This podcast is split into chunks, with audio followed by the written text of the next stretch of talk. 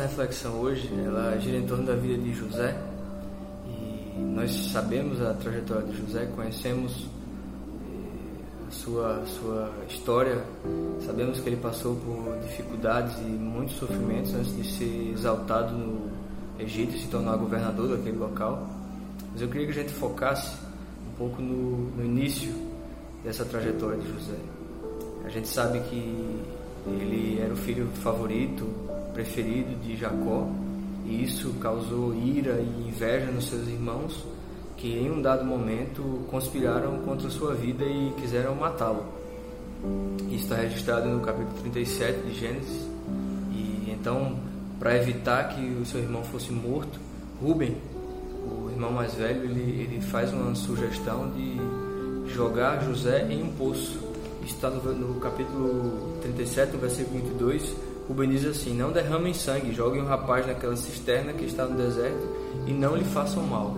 Então, os seus irmãos jogam José naquela, naquele poço vazio e enquanto ele estava lá dentro, uma caravana de ismaelitas ia passando pelo local, então eles têm a ideia de vender José e eles assim é, o fazem e, enfim, nós sabemos a história. José acaba indo para o Egito, onde é exaltado futuramente por, por Deus, depois de, de bastante tempo.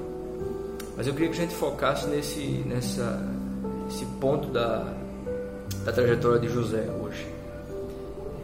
José, antes de se tornar governador do Egito, ele literalmente esteve no, no fundo do poço. E você com certeza conhece essa expressão. Você sabe que chegar ou estar no fundo do poço é estar numa situação difícil, numa situação ruim, numa situação desfavorável fundo do poço ele é esse local escuro, geralmente solitário, cercado por paredes por todos os lados, o que significa dizer que não há muito o que fazer, você não tem para onde ir. E é um local de onde você normalmente não consegue sair sozinho, você precisa de ajuda.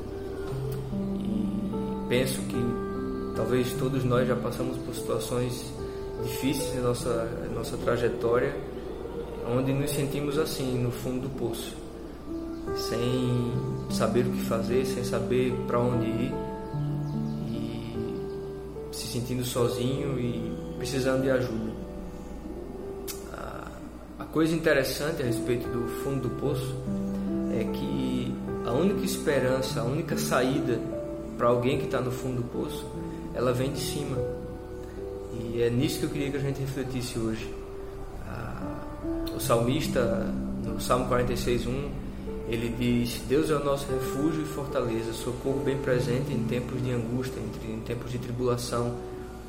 E eu queria que a gente lembrasse disso hoje, quando nós estivermos passando por é, tempos difíceis, tempos de lutas, que a gente lembre que a nossa esperança ela vem do alto que a nossa fonte de, de expectativa ela tem que vir de cima. Nós precisamos olhar para o Senhor. Nós precisamos levantar nosso, nossos olhos e nos lembrar que nós podemos esperar pelo Senhor, mesmo quando estamos passando por, por tempos difíceis. Então, que você se lembre disso esse dia Talvez se você nesse momento está passando por um tempo em que você se sente no fundo do poço, olhe para o Senhor, olhe para cima, levante sua cabeça e, e olhe para o alto, porque o nosso refúgio e a nossa salvação, ela vem do Senhor, ela vem de cima. Que o Senhor te abençoe esse dia e te faça lembrar dessa verdade. Um abraço e até a próxima.